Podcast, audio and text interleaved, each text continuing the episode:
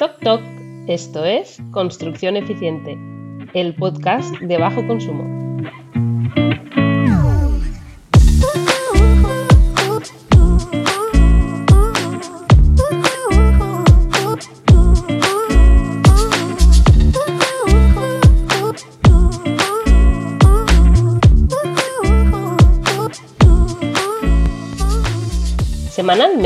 Compartiré opinión con profesionales influyentes del sector de la construcción. Abordaremos temas clave, esas cositas que nadie te contó y que necesitas saber para posicionarte y diferenciarte en el sector. Hablamos de construcción de bajo consumo y de las nuevas exigencias.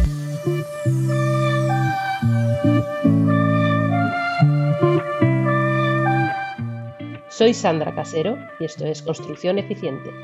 Adentro.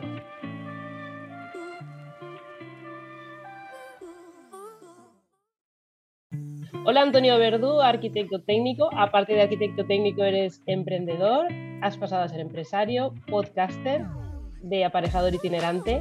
Cuéntanos quién es Antonio Verdú. Pues Antonio Verdú a día de hoy, bueno, es, eh, como te has dicho, es arquitecto técnico, soy padre también, soy padre de familia de dos hijos, tengo una empresa que se llama Aparejador Itinerante Estudio, hay estudio, tiene un poco de WhatsApp porque el aparejador itinerante yo siempre he sido que quería hacerme una camiseta que pusiera aparejador itinerante porque estoy siempre de aquí para allá. Y al final buscando un nombre para la empresa, pues me dijeron que pues, no llamas también aparejador itinerante y por eso fue lo de aparejador itinerante. Eh, bueno, colaboro, colaboro con, con, un despacho de arquitectura que se llama You, you Arquitectura, que son de IBI son dos chicas que llevan el despacho de arquitectura y llevamos bastante obra con ella también. Y aparte, pues soy colaborador o, bueno, llevo mm, la dirección de construcción de una empresa constructora que se llama Urban G4, que hacemos obras pues, a nivel nacional. Sí, la verdad es que hoy me preguntaban en el grupo de Slack, me preguntaba Alex que cuántas obras llevaba ahora en marcha y la verdad es que he hecho la cuenta y me ha asustado. ¿Sí? me ha asustado. ¿Cuánto, te ha salido? Sí, sí. Pues como dirección de obra y project estoy llevando a la vez, claro, el problema es que yo tengo es que, las tengo cada una en un sitio, pero en Alicante estoy llevando tres obras, ¿vale? Un colegio y dos viviendas unifamiliares. En Madrid hemos arrancado una, hemos, hemos firmado ya el acta de replanteo y para dentro de un par de dos, tres, cuatro meses arrancamos otra, dos chalets muy, muy, muy grandes, de mucha envergadura. Y aquí en Ibiza estamos llevando en marcha ya una dirección de obra y somos project manager también y arrancamos en cosa de un mes, arrancamos otra dirección de obra. Aparte, con la colaboración que llevo con, con Urban, en Ibiza tenemos cuatro obras en marcha, 32, 36, 5 y 14 viviendas. Madre mía. Y en Córdoba, 26 viviendas. Y aún así te da la vida para salir a correr, para montar un podcast, vamos. Sí, sí. Mira, para iniciar el tema, para toda esta gente que estudia arquitectura técnica, que sale al mundo laboral, Cuéntanos tu experiencia de cómo pasaste de ser estudiante a encontrarte en un mundo, en el mundo de la construcción, que tenías que empezar un trabajo. ¿Cómo fue? Pues bueno, yo como casi la mitad de, o casi todos los aparejadores, yo empecé de ayudante de jefe de obra. Acabé en el 2000, en el 2000 acabé yo, 2000, 2001. Y directamente fui de ayudante de jefe de obra a una, a una constructora a nivel nacional que se llama SEOP y me fui, me fui bueno, la primera hora fue en Murcia, me mandaron para Murcia, que para mí desde Alicante a Murcia fue como decir, ostras, irme a Murcia, para mí me parecía súper lejos cuando ahora estoy viajando por media España. Claro. Empecé como jefe de producción. Al final. Ahora que dices esto, una de las visiones que al principio, cuando comienzas a trabajar, no tienes es que, claro, las obras muchas veces se dispersan a lo largo del territorio nacional. Yo, yo digo, hay, una cosa que siempre digo, que las obras no vienen a nosotros. O sea, nosotros tenemos que ir a las obras. Y si quieres trabajar, te tienes que mover. Es muy complicado, yo creo que tener que todas tus obras estén en tu, por lo menos en tu misma provincia, es muy complicado. Si quieres crecer y te tienes que mover. Claro, pero eso es una cosa quizá que no, no, te la planteas en un principio, ¿verdad? Es algo que te, que te, lo encuentras y te ostras. No, ya te digo yo, yo por ejemplo, de Alicante a Murcia había una hora de camino y a mí me parecía un mundo. Y eso de tener que buscar un piso en otra provincia, ¿no? Para vivir allí me parecía un mundo. Cuando ahora lo que te digo, o sea, estoy, hoy estoy en Ibiza, eh, mañana por la noche me voy para Alicante y la semana que viene voy a Madrid, a Córdoba, o sea que, al final está de aquí para allá toda la semana. Itinerante, absolutamente. Sí, sí, totalmente. bueno, al hilo que me preguntas, pues eso, acabé de, empecé de jefe de producción, de jefe de producción pasé a jefe de obra, empecé con viviendas unifamiliares y con bloques de viviendas como jefe de producción y luego, bueno, empecé a formar parte de una empresa de, la zona de Murcia bastante, bastante importante a nivel nacional. Tuve suerte porque me dieron un proyecto de bastante envergadura que fue un centro comercial en Murcia que se llamaba El Tiro. Yo ahí ejercí de, empecé como jefe de producción de, de la estructura una estructura de 30 millones de euros, que es mucho dinero, y acabé de jefe de obra de, lo que era todo el tema de bañería e instalaciones, que era casi entre 30 y 40 millones de euros más. O sea, que una obra bastante, bastante grande, con un equipo de más de 20 y tantas personas allí a dirigir Serías jovencito por aquella época. Tendría, estaba recién casado y tendría 27, 28 años. Por eso digo que tuve suerte porque gracias a ese tipo de obras, la verdad es que aprenden muchísimo. O sea, nosotros hormigonamos todos los días más de mil metros cuadrados, todos los días. O sea, llevamos a producciones mensuales de casi 7 millones de euros en un mes de hormigón. Claro, te pones a pensar y el equipo que formamos allí éramos cuatro chavales y cuatro chavalas porque era el,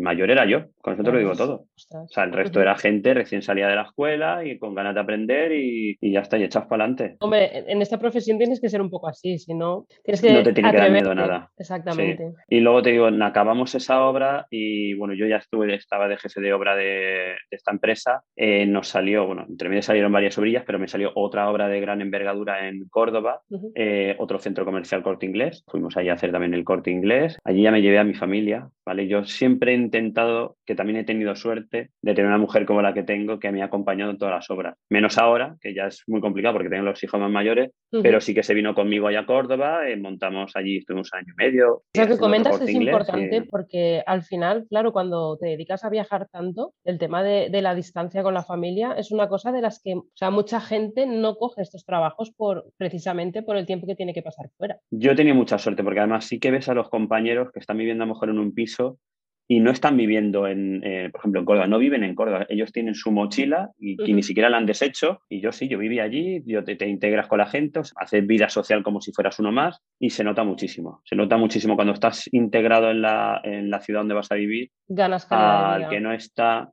claro, al que no está que está pensando más en irse o a ver qué le ha pasado a su hijo, a su mujer o a alguien de la familia por si ha tenido un problema que estar centrado en el trabajo y estar viviendo allí en, eh, en, la zona donde estás desplazado. Sí, la verdad que es un punto que a mí me parece muy interesante porque, porque es verdad que a lo largo de mi trayectoria a mí también me ha ocurrido, ¿no? Que he tenido la oportunidad, tuve la oportunidad de, de aceptar un trabajo similar a lo que tú estás contando, ¿no? En el que me tenía que desplazar pues por todo el territorio nacional, eh, islas, y yo sí tuve que renunciar porque yo no, no podía llevar a mi familia detrás y tampoco me podía permitir estar lejos tanto tiempo.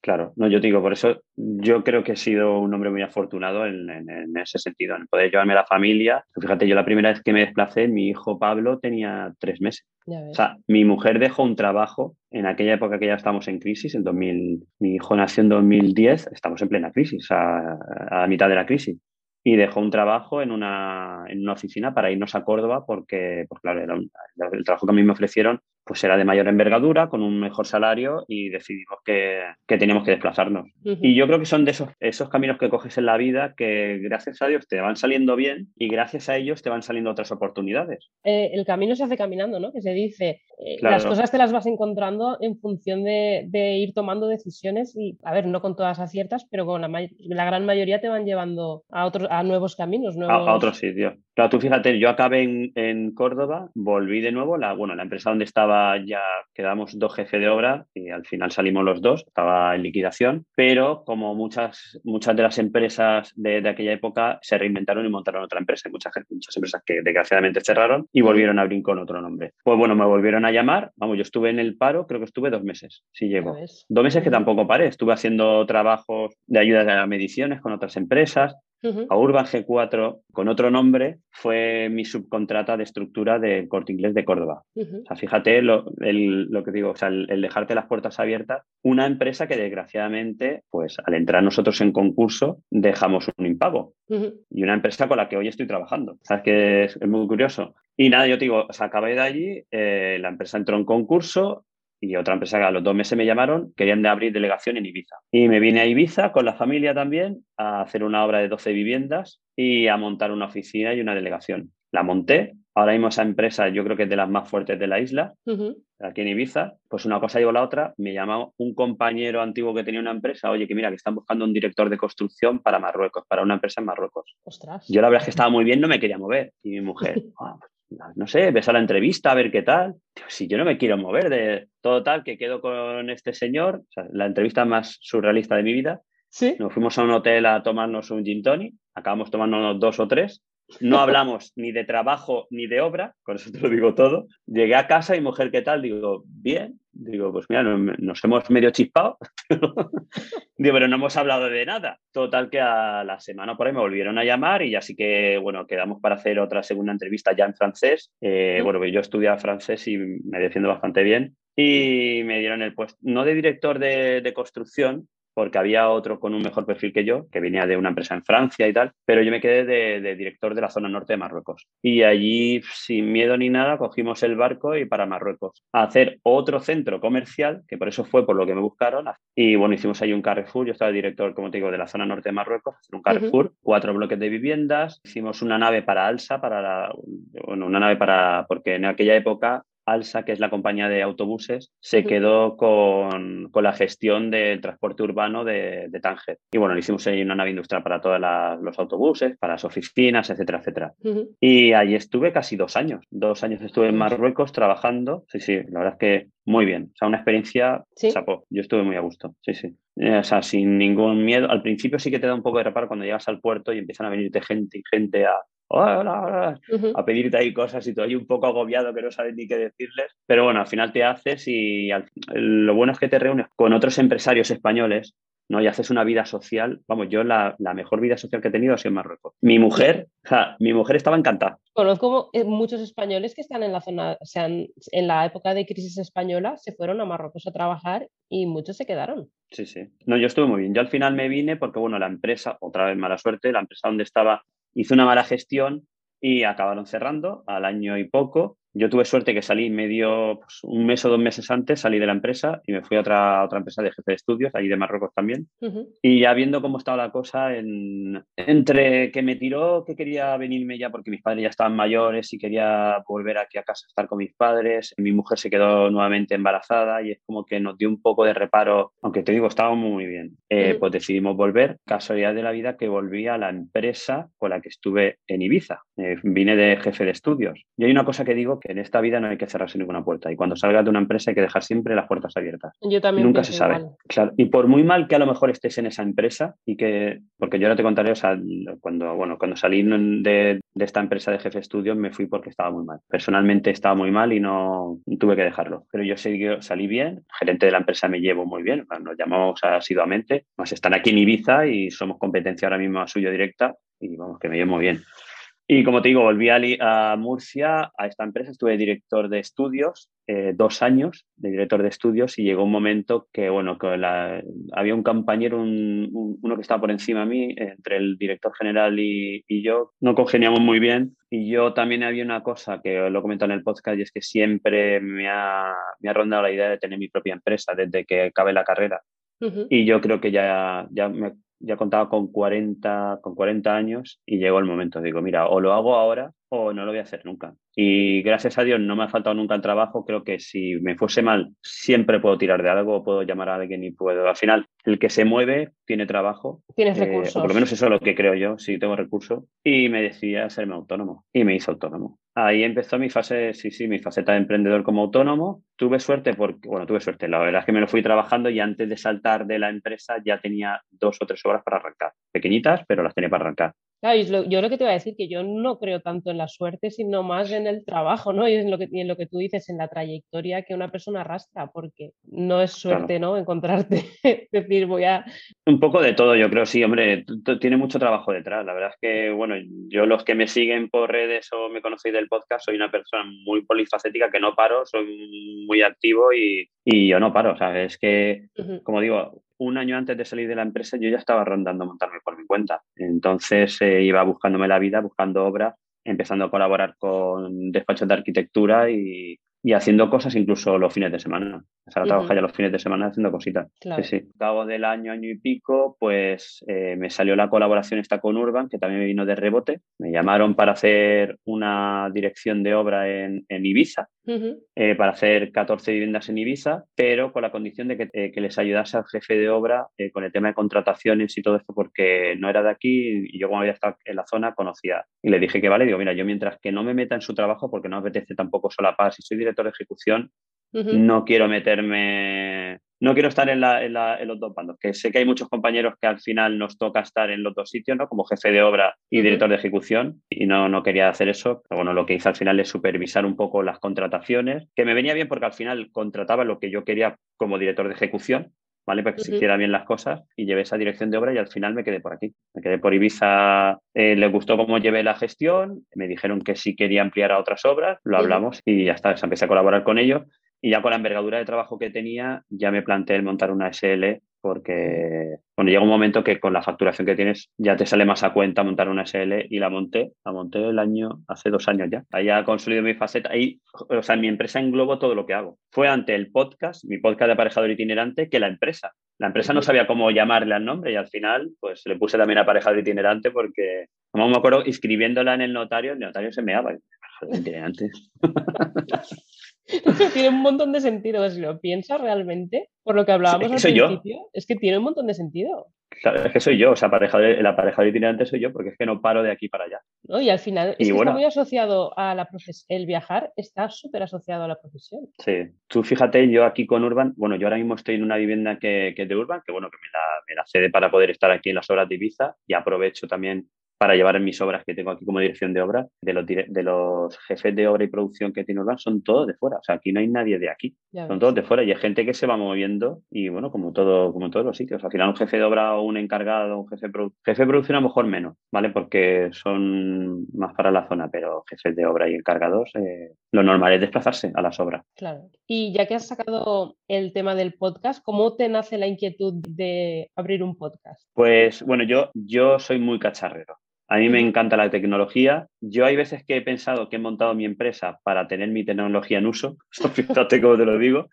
Porque al final estaba en una empresa constructora y había mucha tecnología que no la... Eh, lo hemos comentado antes al principio. O sea, la construcción en España, es en España, está muy, muy arraigada, o sea, muy, muy anticuada. Bueno, yo no sé, yo no sé si a ti te ha pasado, pero lo que a mí me costó para tener correo electrónico en un teléfono, bueno, aquello fue... Podría contar yo, también alguna. yo llegué a ofrecerme, o sea, yo le dije al, además yo ya tenía mi teléfono móvil eh, con, con, correo electrónico, le dije, mira, yo pongo mi teléfono, no me tenéis que pagar nada, digo, lo único, la línea la ponéis vosotros y yo pago el extra porque antes se pagaba por tener, por tener datos, bueno, y ahora también. Digo, yo pago los datos, los pago yo. Digo, pero yo no quiero estar con, quiero ser eh, eh, productivo en una, en una obra. No quiero estar en una obra y estar pensando que tengo que enviar un correo y me tengo que ir a la oficina para mandar un correo. No, yo quiero mandarlo ahora, quiero hacer una foto y mandarlo ahora. O sea, y al final me ofrecía yo, yo en, en las empresas constructoras, las últimas que estado trabajando, todo el equipo de trabajo es mío. A mí no me han dejado ni, yo no quería ni un ordenador, no, yo traía mi ordenador, traía mi iPad y traía mi móvil. Y con todo el cacharreo es lo que hizo al final, bueno, yo podcast, llevo escuchando podcast casi desde, desde, el 2005, 2006, desde el principio de los principios en España escucho podcast, hace muchos años. Pues yo no sé si fue a través del podcast de Joan Boluda, ¿vale? que también lo seguía hace mucho tiempo, el cual me hizo, bueno, aparte que, bueno, es una persona que, para los que no conozcan, es, es un podcaster, eh, aparte de empresario, ¿no? Que, que, hace un podcast sobre emprendedurismo y, y el marketing digital. Eh, que si no habéis ido, yo no sé si has ido, pero te aconsejo que vayas a, sus, a las quedadas. ¿no? ¿Has ido alguna vez? Yo, lo he tenido, tenido de, en, clase de máster, como profe de máster, lo he tenido. Pues ves a una quedada. Yo este año íbamos a hacerla en Sevilla, no se hizo. Yo estoy apuntada ya para, no, el año pasado, perdón, por el tema de coronavirus y este año se va a Sevilla otra vez y yo espero ir.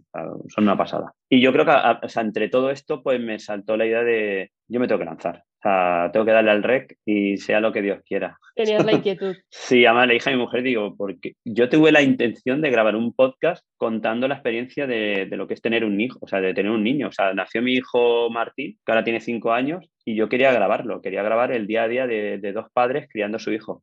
Pasa que al final, bueno, estaba muy. Fue cuando me dejé la empresa, empecé a montarme mi empresa y estaba muy liado y no, no lo hice. Pero sí, al final monté mi podcast y. Al final es, aquí lo tengo. es un buen contador de historias, ¿no? Porque yo que, que, he escuchado tu podcast es como si fuese un diario, un diario de a bordo, ¿no? Tú enciendes el micro, empiezas a grabar, este es mi desahogo diario, estas son mis historias. Sí, sí. sí, cuento mi día a día, el día a día de un arquitecto técnico, de lo que yo, bueno, de, de yo, o sea, yo como arquitecto técnico, lo que voy haciendo, los problemas que me encuentro. Hay veces que quiero hacer a lo mejor alguna temática eh, más en concreto y preparármelo, pero que como no tengo tiempo, eh, pues cuento lo que me pasa, que es lo más rápido, lo que tengo reciente y, y es lo que voy haciendo. Las historias funcionan, funcionan muy bien a la hora de comunicar. De hecho, dicen que es una de las formas más efectivas de, de comunicar es saber contar historias. Pues yo, mira, el hecho, o sea, el por qué enfocar mi podcast así, me vino también de, soy redundante, del, del, podcast que tiene Joan Boluda con Alex, ¿vale? Que ellos explican su día a día de cómo llevan una empresa, de cómo llevan una empresa de mm, la empresa que tienen ellos dos montados. Cómo, no, cómo llevan cada uno su empresa. Y van hablando ellos qué es lo que les pasa en su empresa, qué es lo que hacen, qué es lo que no hacen, cómo lo hacen. Entonces, yo eh, al principio sí que enfoqué el podcast para, sobre todo para, para explicar a, a, los aparejadores que salen de la escuela, o sea, que, que, pues eso, ¿qué hace un aparejador? Porque yo me acuerdo cuando empecé, sobre todo cuando empiezas la carrera, no sé si te pasó a ti igual, yo no sabía lo que era un aparejador. Yo o sea, yo hoy en estudié día, la carrera. Si tuvieras que definirlo, lo podrías. No, porque somos, es una, una profesión tan amplia que podemos claro. hacer de todo. Pues imagínate si cuando ya llevas 20 años de la profesión no puedes definirla, imagínate cuando la empiezas. Somos albañiles con título y que sabemos de todo, pero no sabemos de nada. Yo... Es, es, la digo. verdad que es súper complicado este tema. Además es que es un tema que está en debate continuo, mm. es una constante. Es decir, ¿qué es un arquitecto técnico? A mí me lo pregunta todo el mundo, ¿qué es un aparejador? Yo, la gente de mi alrededor yo creo no sabe a qué me dedico y estoy pero harta también creo... de explicarlo porque es que digo, ostras, es que ya me he cansado de explicar estos. No, pero hay que explicarlo más. Yo creo que el error es nuestro. Eh, fíjate, con esto, con el haber creado el canal de Slack, con que más, más de uno ya empecemos a comunicar, a hacer podcast, a hacer YouTube, lo, o sea, a, a, en redes sociales, a, porque antes estaba Enrique Alario y poco más. Es que no había nadie más. Pero cuando, cuando tú tienes el... que, Antonio, yo creo que cuando tú tienes que llegar a explicar a los demás lo que haces, el problema no lo tienes tú. No, el problema yo creo que lo tenemos todo, todos como, como, claro como, como grupo, conjunto. como conjunto. O sea, nuestro grupo de arquitectura, o sea, los arquitectos técnicos, aparejadores, no hemos sabido hacer valer nuestra profesión. No hemos sabido. La gente, el cliente, no sabe por qué tiene que contratar un aparejador. Y eso es un problema. Sabe que tiene que contratar un arquitecto para que le haga los planos. Mm. Pero un aparejador, ¿para qué? Estamos en, un poco en el limbo. Mira, oyendo, por ejemplo, el, el, podcast de nuestros compañeros también de Construlandia, de hecho tocaban el tema este, ¿no? De por qué contratar a una aparejadora o un aparejador. Y es que tenemos que estar constantemente convenciendo a la gente de que nos contrate y eso al final es insostenible en el tiempo. Sí. Entonces la gente acaba por dedicarse a temas muy concretos, lo que hablábamos ¿no? de la especialización, pues yo, me yo ya no digo soy arquitecto técnico, ¿no? sino yo hago direcciones de, de ejecución material de, de, la obra o yo hago tasaciones o yo hago... Uh -huh. Hay muchos clientes más que le dices, eres, soy arquitecto técnico y no tampoco si dices aparejador, aún aún, pero arquitecto técnico tampoco te sitúan. ¿Arquitecto? No, no, arquitecto técnico. ¿Arquitecto? no, no sabes muy bien lo que hace. Hoy he tenido una, una, charla también, no sé si fue ayer o hoy, la verdad, de que me da la sensación de que solamente dos, dos carreras profesionales, dos grados, como son arquitectura y arquitectura técnica actualmente, ingeniería de la edificación o aparejador, que sean capaces de aguantar el cambio brutal que viene con la construcción. Yo no sé si, si, si eso es solvente. No, yo creo que, están solamente, pasa en, actualmente... solamente pasa en España. O sea, esto nos pasa en España. Tú te vas fuera de España y no, sobre todo en nuestra profesión está diluida en un montón de técnicos, uh -huh. pero en un montón de técnicos. Y nosotros lo englobamos todo, igual que el arquitecto. El arquitecto fuera de España, el arquitecto solamente diseña. O sea, el arquitecto no calcula, bueno, o sea, con una sola figura me refiero, hay arquitectos que uh -huh. calculan, tal, pero que no es el director de, el director de obra el que hace el proyecto, el que calcula instalaciones, el que calcula estructuras, el que se hace responsable de, de, de, unificar todo eso ¿no? y presentarlo como un único proyecto. Fuera de España se hace de otra forma. Yo te digo, he trabajado en Marruecos, que al final han copiado la forma de trabajar de Francia, y el arquitecto lo único que hace es como un proyecto básico, uh -huh. ¿vale? Y quien desarrolla ese proyecto básico es la empresa constructora. Es la empresa constructora quien pilla ese proyecto básico y quien se encarga de hacer el cálculo de estructuras, presentarlo uh -huh. al bureau d'études, que se llama, es el despacho, el despacho de estudio, ¿no? que es como si fuera una especie de OCT, que es el que te va a revisar ese proyecto y conforme a la normativa te, le da el ok o no le da eh, el ok a ese proyecto. Con lo cual también dejas a la constructora ¿no? que participe en la concepción de ese proyecto, o sea, que bien, o que optimice la estructura, que muchas veces todos sabemos, si hemos estado en obra, que hay estructuras que son inviables de construir, porque no caben más barras en un pilar, mm, porque no están bien calculadas. Entonces le das eso a la constructora para que pueda hacerlo. Y luego la constructora, bueno, la estructura por un lado, las instalaciones también la recalcula o las calcula y hace el proyecto la, empresa constructora, con lo cual lo que digo yo es al final eh, haces que la empresa constructora no participe mucho más en la, en la propia definición del proyecto y en la, propia ejecución del proyecto. y la verdad que, eso está haya más figuras representativas. Es que aquí nos, quedamos, nos quedamos solos, o sea, es la figura de arquitecto, la figura de aparejador y ahí recae todo cuando actualmente la construcción abarca, es que es, claro, la, la, evolución es estratosférica, o sea, hemos pasado de, construir casas como, ¿no? como los tres cerditos, primero, de paja, luego de madera y luego de ladrillo, pero es que ahora de golpe nos llega la casa industrializada. ¿Quién sabe? Yo no he tenido la suerte de participar en nadie, yo no. Yo, por ejemplo, ninguna ni me ha llegado ningún proyecto. Yo sí que trabajé en una constructora de, de steel frame. De steel frame, sí. Que mm, hacen casas industrializadas y es que es otro mundo. Es que yo lo aprendí, todo lo que sé de, este tipo de construcciones lo aprendí en esta empresa, en esta constructora. ¿Pero tú crees que eso llegará a reemplazar en España a corto o medio plazo la construcción pues tradicional? Mira, hace un año y medio tenía mis dudas. Ahora te digo completamente. ¿Sí? Sí. Yo digo, a mí no me ha llegado aún ningún proyecto. Con el, con el cambio que nos tenemos que adaptar de la construcción de bajo consumo, de que la gente lo quiere todo y cuanto más rápido mejor, de que los oficios se han perdido, porque el oficio de, albañilería, no sé dónde se aprende, no hay escuelas de albañilería. Entonces, claro, todo esto te empuja a buscar soluciones que te vienen medio hechas, ¿no? Como es la construcción industrializada, que te facilita, que te lo facilita todo mucho. Yo digo, yo sí, pero que a mí de momento no me ha llegado aún nada. Y fíjate, hoy he estado en una reunión de obra, eh, al hilo que estás comentando el tema de la eficiencia energética. Bueno, es una, una obra que, está aún con el código técnico anterior, ¿vale? No está con el, con el nuevo. Aquí en Ibiza, por ejemplo, uniendo cosas, eh, aquí sí que es habitual que aparte del arquitecto y el aparejador, arquitecto técnico, hay un despacho de ingeniería. ¿vale? El despacho de mm. ingeniería aquí es obligatorio que haga el proyecto de telecomunicaciones, el proyecto del parking y el proyecto de climatización. El arquitecto eso no lo hace, porque además no lo puede firmar, lo tiene que firmar un ingeniero que lo veo estupendo. O sea, es que tiene que ser así. Y te lo digo por lo siguiente, porque estábamos esta mañana reunidos y la ingeniera en este caso eh, estaba comentando que había que poner con puertas motorizadas para el tema del aire acondicionado, ¿vale? Porque lo exigía por normativa. Y claro, la respuesta del promotor es, pero no se pueden quitar. ¿Eso para qué? Entonces, tenemos la normativa que es de, que es de obligado cumplimiento, pero al final la gente no quiere aplicar, o sea, el promotor no quiere aplicarla porque sabe que la construcción le va a costar más. Pero más, más, más aún, o sea, eh, yo le volví a preguntar, digo, y ahora con la aplicación del nuevo código técnico, tenemos que asegurar una cierta hermeticidad en la vivienda. Digo, ¿aquí en Ibiza se van a exigir el blower door? Porque la única forma de, saber si, si, cumple esos parámetros de hermeticidad es haciendo el blower door. Y me decía que yo creo que no, porque yo, por ejemplo, en la comunidad valenciana sí que se va a exigir, que allí estamos muy adelantados en tema de, control de calidad. Pero en el resto de España yo no sé cómo se va a aplicar esa normativa. Es que no, no, no lo tengo claro pues en el CTE no, está, no, lo exige. No se eh, dice. no, no, como obligado cumplimiento no la tienen. Pero entonces, si están exigiéndote una cierta hermeticidad, ¿cómo demuestras tú? Aparte, otra cosa te digo, o sea, ¿cuántas empresas hay en España que sepan realizar un, o sea, colocar unas cintas? Aunque Ale lo ve súper fácil. A ver, yo también sé de qué va el tema, pero entiendo que la gente que no está en esto, pero es que todo lo que le puedas contar, aparte de que le suena chino, te dicen,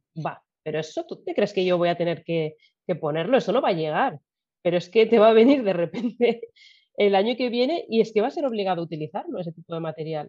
Y la gente, por lo que Sí, pero obligado, te digo, obligado, mm, si no se exige, mm, no se va a hacer. Pero es que yo creo que no se exige ahora, porque estamos como en un periodo de adaptación, vino COVID, el COVID no, no dejó que las cosas fluyeran del todo, pero lo van a tener que hacer sí o sí de forma obligatoria, porque es que de la ventilación mecánica, tú no puedes hacer casas herméticas y que luego no tengan una ventilación controlada, porque es, un problema, estamos entrando en un problema muy grande, la gente se piensa que las casas tienen que ser herméticas para no tener infiltraciones de aire, Pero claro, si luego tú no tienes una, una ventilación controlada, la toxicidad en CO2 dentro de esta vivienda son altísimas. Porque claro, tú cuando te vas a dormir cierras las ventanas y hay gente, mucha gente se cierra las puertas en esa estancia que encima la has hecho hermética. Y tienes plantas como la que tienes usted detrás. Me parece una tontería, pero por la noche las plantas emiten CO2. Claro, todo eso ahora está como muy descontrolado, porque en la, en la cabeza de la gente está, todos estos conceptos están muy mezclados. Claro, de repente sale Passive House con su hermeticidad, sale código técnico con las nuevas exigencias. Ostras, pues las casas tienen que ser herméticas, también por la eficiencia energética, por esto, por lo otro. Pero claro, no cuentas con que para eso tienes que tener una ventilación controlada que permita que se genere una limpieza de toda la, de toda la vivienda, pues de, del CO2 y lo que hablábamos con José Iglesias la semana pasada, por ejemplo, del gas radón. Mm, Súper importante y que, y que han puesto en valor este año también en la nueva actualización del código técnico. Que de hecho, en la comunidad valenciana, porque estuve repasando los pueblos de España en los que, en los que había gas radón, porque señalan mucho la parte eh, oeste de España, pero por ejemplo en la comunidad valenciana, Sagunto es uno de los puntos con, con problemáticas de gas radón. No, a mí no, no sabía. Sí, sí. Pues es eso, o sea, yo te digo, tenemos una normativa que hay que aplicar y yo no tengo claro cómo se va a aplicar. En la comunidad valenciana yo creo, digo, porque sí que hay una, exigencia bastante alta en cuanto al control de calidad, seguramente se nos exija eh, hacer esa prueba de blower door, casi seguro, porque a día de hoy eh, nos, se tiene que nosotros en la comunidad valenciana tenemos que contratar un, organismo externo para el tema de la eficiencia energética. ellos tienen que venir y verificar que, primero, que cumple según proyecto, bueno, que el proyecto cumple y verificar que la ejecución de la obra se está ejecutando conforme al proyecto y luego al final de la obra volver a comprobar que se, pues eso, toman, hacen fotografías de termográficas, etcétera, etcétera, para poder comprobar que realmente se ha construido como marca proyecto. Pero en el resto de, de España no se hace. Si aquí primer, o sea, al final el problema viene eh, por lo siempre. Cuando tengamos a un vecino que conozca claramente el código técnico y piense que puede tener un problema, solicite una tasación de, esa, de, esa, fachada o de lo que sea y se den cuenta que realmente no está ejecutada conforme código técnico, pues ahí vendrán los problemas, las denuncias, etcétera, etcétera. Como no se ve, lo malo de, de, todo esto es que no se ve. Tú no sabes si es hermético o no, lo sientes, pero no lo ves. Antonio, una de las cosas que me pregunta la gente cuando les explico todo esto, me dicen, pero bueno, ¿y eso luego quién lo controla? Claro. Pues nosotros, se supone. ¿Sabes? No, pero claro. Nosotros controlamos que se ejecute. Exactamente. Pero ¿y luego quién, quién controla que, esa, esa casa, esa vivienda cumpla esas normas de, de, ¿no? hermeticidad o estas condiciones que te, que te, están exigiendo? Por eso te digo que la única forma que creo que hay a día de hoy de poder controlar eso es obligar a la contratación de un organismo externo que nos haga esas pruebas.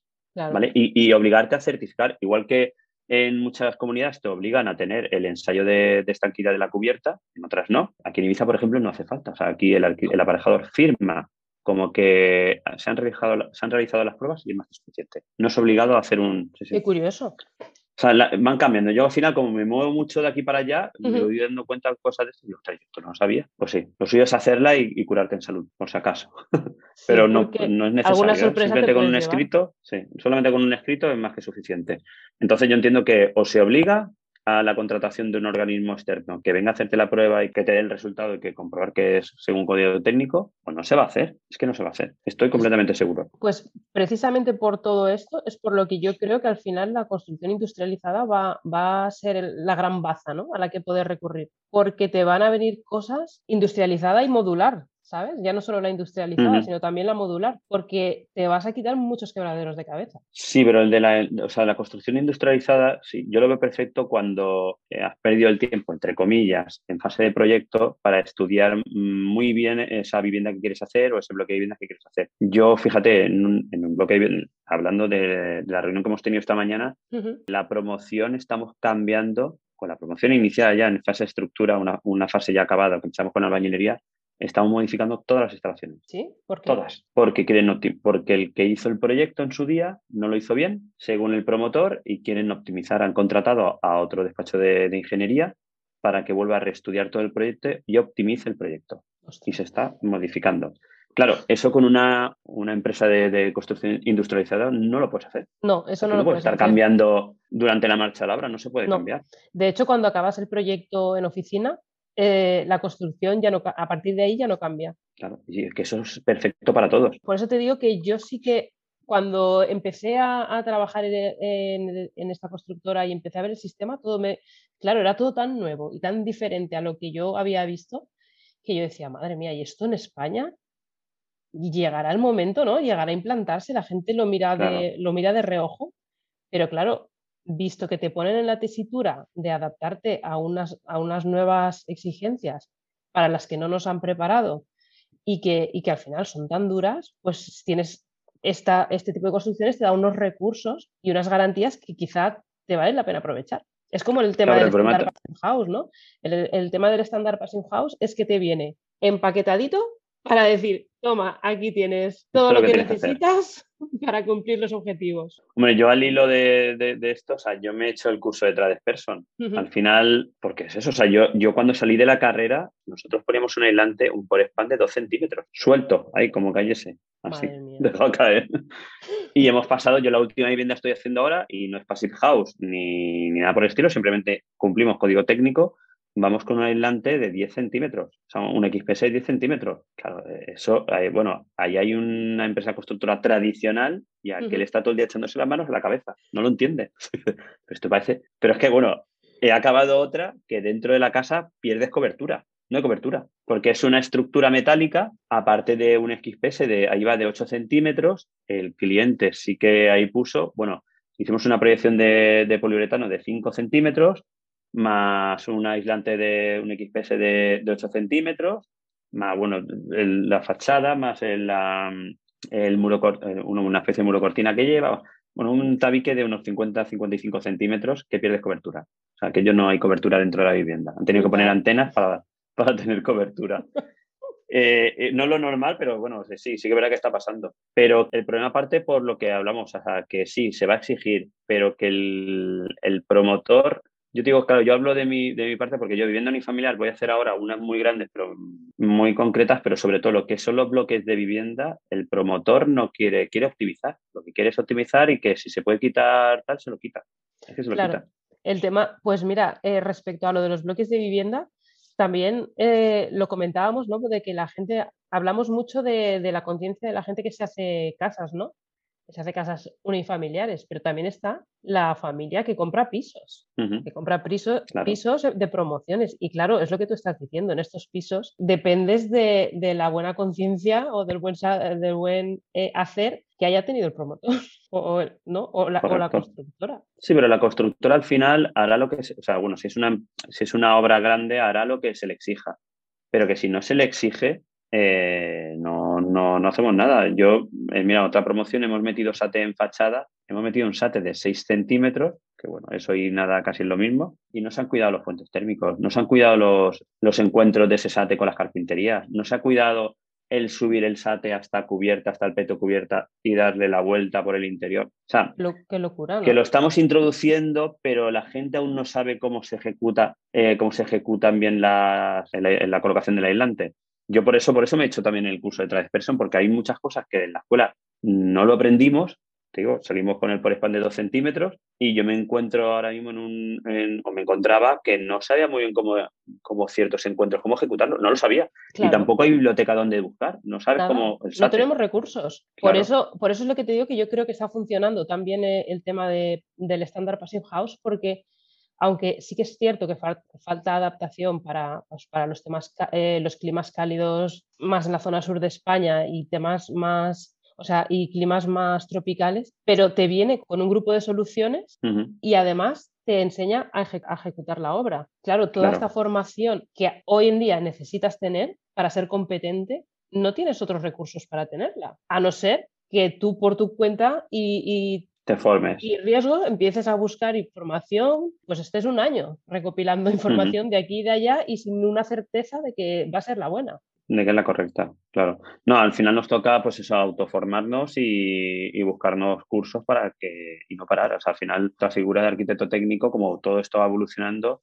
tenemos que, seguir formándonos y, y no quedarnos con lo que, con lo que sacamos, o sea, con, cuando salimos del colegio. No, yo entiendo la, profesión como una formación, o sea, pero no la nuestra. Todas las entiendo como, mm. como una formación continua. Lo que sí que veo, que creo que ha llegado un punto en que por mucho que nosotros hagamos formación continua después de acabar, ya no es suficiente. Se necesitan, se necesitan más ramas, se necesita, es como ingeniería. Ingeniería antes era ingeniería industrial e ingeniería técnica industrial pero ahora ya es ingeniería técnica mecánica, ingeniería técnica en electricidad, ingeniería, o sea, han abierto el abanico de especialidades. Pues yo creo que en nuestra profesión debería pasar lo mismo, porque por ejemplo todas las, las herramientas informáticas que se necesitan en oficina técnica como es BIM, por ejemplo, BIM prácticamente podría ser un grado universitario.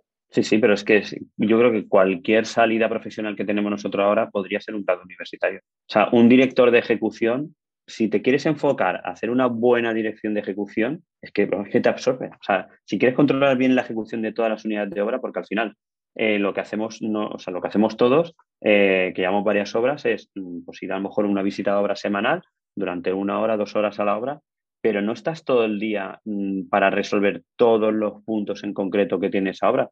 Y sobre todo si es una obra grande, donde tienes mucha gente trabajando y le van dando cañas, no te da tiempo a, ir resolviendo todos los puntos, porque aquella gente tiene que producir y tú no los puedes parar. Y o estás en obra todo el día o no lo ves, es que no lo ves. Lo que me estoy encontrando es que los, los profesionales de nuestro sector es como que coinciden todos en, pues esto, ¿no? En que hemos llegado a, a un momento en que esto tiene que evolucionar, pero no sabemos qué soluciones aportar, ¿no? Sí que sabemos que hay un problema, que existe, que lo, no paramos de comentarlo y de hablarlo, pero tampoco sabemos cómo resolverlo. No, pero además yo te digo, yo recibo, mm, gracias a la colaboración con Urban, veo, me viene mucha gente que viene recién titulada y se ve, vamos, están igual de verdes que estaba yo cuando salí, pero igual. O sea, no tienen, bueno, a mí incluso yo creo que más, más verde. Yo te digo una cosa, yo cuando salí de la, de la universidad, bueno, yo, mira, mi experiencia personal, primero hice el,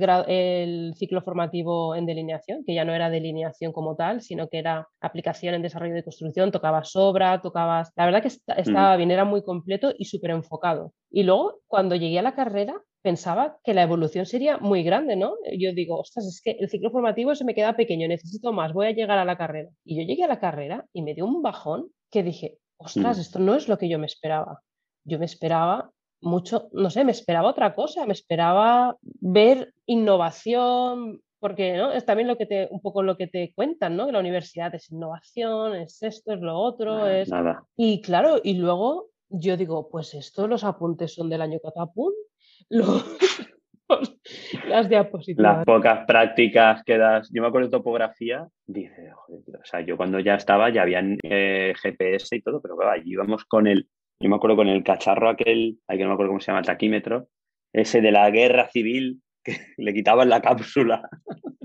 Decía, con la mirilla para que, óptica para poderlo nivelar ahí con las patas. Súper arcaico. No, yo hice Pero que estamos hablando... de mi examen era ese, era, era nivelar el monolito este amarillo. Sí, sí.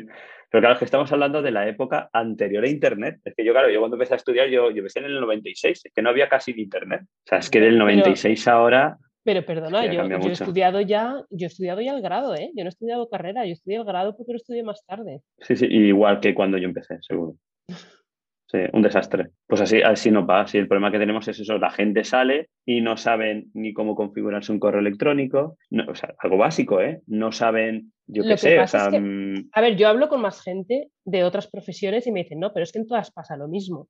Entonces yo ya no, no creo que sea solo un tema de nuestra carrera, sino que yo, es, ya es un tema global de, de la educación. De educación. Claro, la universidad al final se convierte en un negocio, porque mm. yo de esto me enteré cuando acabé, pero la mayoría de profesores que yo tuve eran profesores asociados. La figura de un profesor asociado se supone que es un profesor que tiene su trabajo y que dedica unas horas a trasladar su experiencia profesional al alumnado. Pero claro, cuando la universidad pasa de tener ese recurso a prácticamente que toda la plantilla sea profesor asociado por temas de salario. Yo no sé si tú sabes lo, que llega, lo que puede llegar a cobrar un profesor asociado, que no lo voy a decir porque no. No lo sé. Entonces es lógico que esa persona no dedique ni el esfuerzo, ni las ganas, ni el tiempo que debe dedicar a la enseñanza.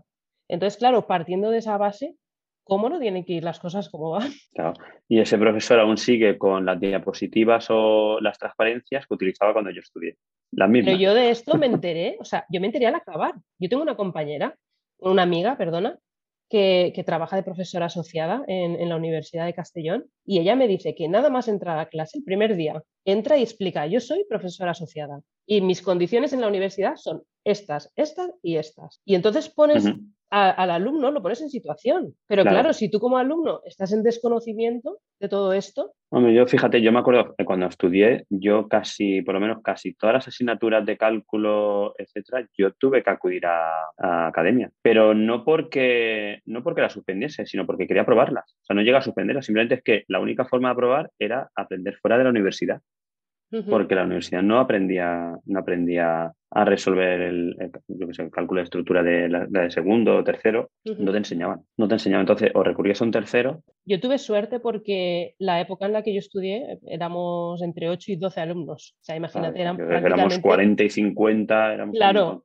lo mío eran prácticamente clases privadas en ese sentido y, y, si las aprovechabas, pues te podían, por ejemplo, las de estructuras, eran pues esto, como, como si fueses a una academia, claro. ¿sabes? Súper bien. No sé, el problema es que luego esa gente va al mercado laboral y digo, yo estoy recibiendo esa gente en el, mercado laboral y, no hay profesionales. O sea, al hilo que tú decías que no hay albañiles, que yo soy de los que dicen que en 10 años vamos a tener un problemón, porque en 10 años no tenemos ni encargados ni, ni, mano de obra en cuanto a personas preparados, a jefes de obra preparados. Que, yo me acuerdo cuando, o sea, yo he tenido jefes de producción que luego han sido jefes de obra que yo me, no he vuelto a encontrar jefes de producción como aquellos que, tenemos en su día. O sea, gente con muchísimas ganas de trabajar. Yo, mira, en la, hora esta de Murcia empezamos a trabajar a las 7 de la mañana y estamos hasta, yo llegaba a casa a las 11 de la noche y estaba a una hora de camino. ¿eh? Llegaba a casa, me acostaba y al día siguiente a las 7 de la mañana estaba otra vez a pie de obra. Pero todo el equipo, los veintitantos que éramos, estábamos allí. Tú ahora dile a alguien que no es que tienes que trabajar, porque claro, yo siempre he dicho que el trabajo de jefe de obra trabajas con un objetivo, no un horario tú tienes que acabar la obra. A lo mejor yo como soy de, la, de, la, de, de, aquella época, no soy muy viejo, pero bueno, tengo 43 años, pero era de, que hacemos lo que haga falta. O sea, éramos de trabajar y trabajar y trabajar. Sábado, sábado, venga, no pasa nada, domingo, domingo. Pero ostras, es que ha cambiado, ha cambiado mucho. Ha cambiado, y por eso que ha cambiado todo tanto es porque creo que también tenemos que adaptarnos nosotros al cambio. Porque la vida evoluciona de una manera o sea, hace 60 años, esto lo hablaba yo con mis padres también, un chascarrillo, lo hablaba con mis padres este fin de semana, pero mi, padre es de un pueblo del interior, tiene ahora 68 años, cuenta que haga unos 50 y, 50 y largos años, ¿no? Más o menos, y vivían sin saneamiento en las viviendas, vivían sin cuarto de baño, vivían en unas condiciones y hace 50 y largos años, por redondear 60 años. Es que no hace tanto. Yo te voy a contar una anécdota y que de aquí no salga. mi madre me cuenta, mi padre, mi padre también, mi padre está jubilado hace dos o tres años y él ha vivido toda la vida en el campo porque mi abuelo era mediero. ¿Sabéis lo que es mediero? No sé si, o sea, bueno, que, vale, bueno, la comunidad valenciana mediero es aquel que cuidaba una finca de los señoritos, ¿vale? Yo vivía allí en la finca, mi abuelo era pastor y cuidaba la finca.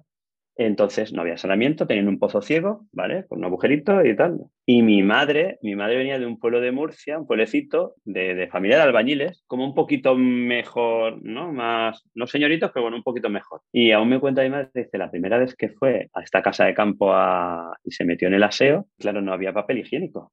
había un, había un saco un saco de estos de asparto y el saco tú lo cogías y le dabas la vuelta por la zona que podrías, que, estaba medio limpia para, ya sabes para qué. O sea, era lo que había. Exactamente. mi madre me acuerdo dice, eso me dio un asco y salió de allí.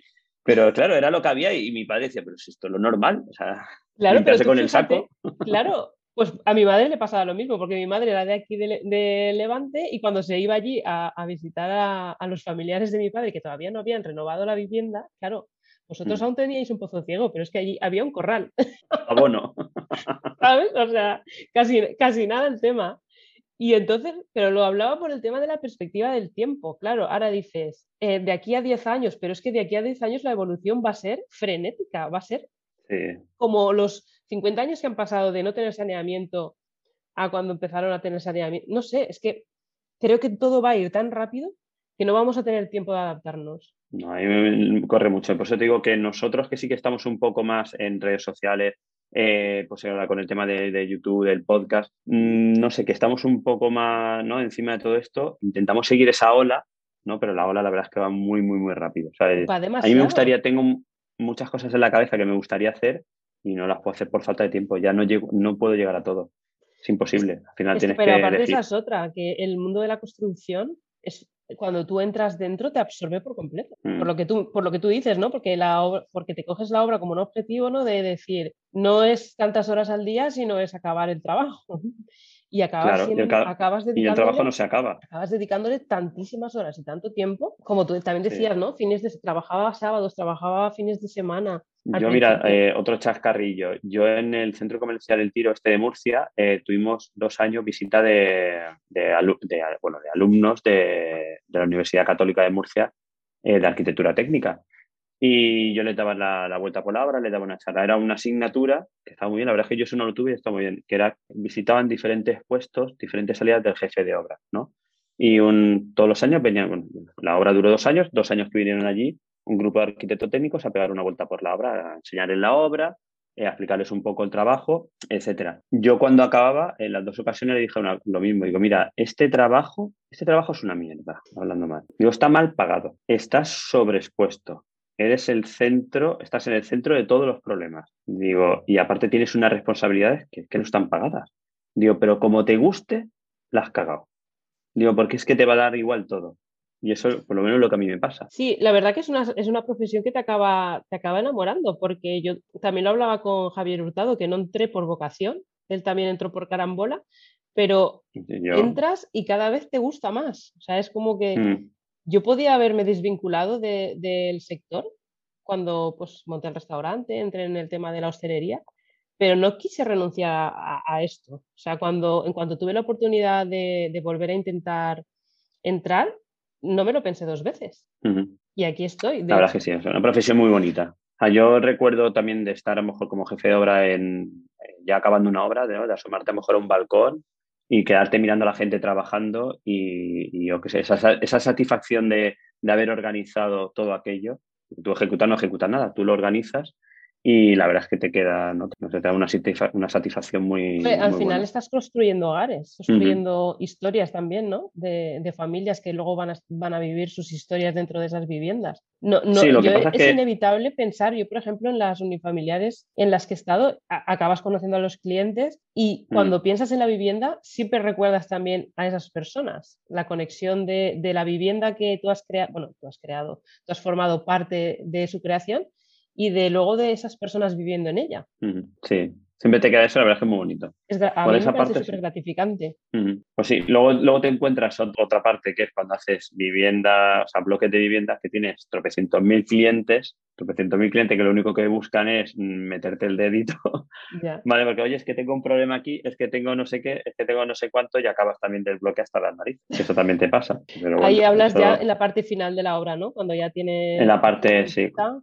Y ya te dicen... Cuando ya pues, estás con repasos. Sí, porque también hay, hay, que, hay que hacer entender a la gente que lo que hemos hecho se construye con las manos. Y al construirse con las manos no puede ser igual de perfecto que un coche, que no tiene ni un rasguño ni nada. O sea, yo tengo ahora un problema con una vivienda unifamiliar donde se ha hecho una, bueno, creo que lo comentan en una escalera de madera y el cliente se está quejando de que si la veta de la madera se marca mucho, de que aquí hay una raja que no sé qué. Vamos a ver, que es madera natural, que si cruje la escalera pero si es que es madera natural, la madera natural cruje. O sea, si es que estás pisando madera, la madera se mueve, la madera dilata, la madera contrae. Eso es lo bonito. Si no, pues, chico, te la hacemos de otro material, te la hago de plástico y no vas a tener ninguna fisura, ninguna beta, nada. Todo liso.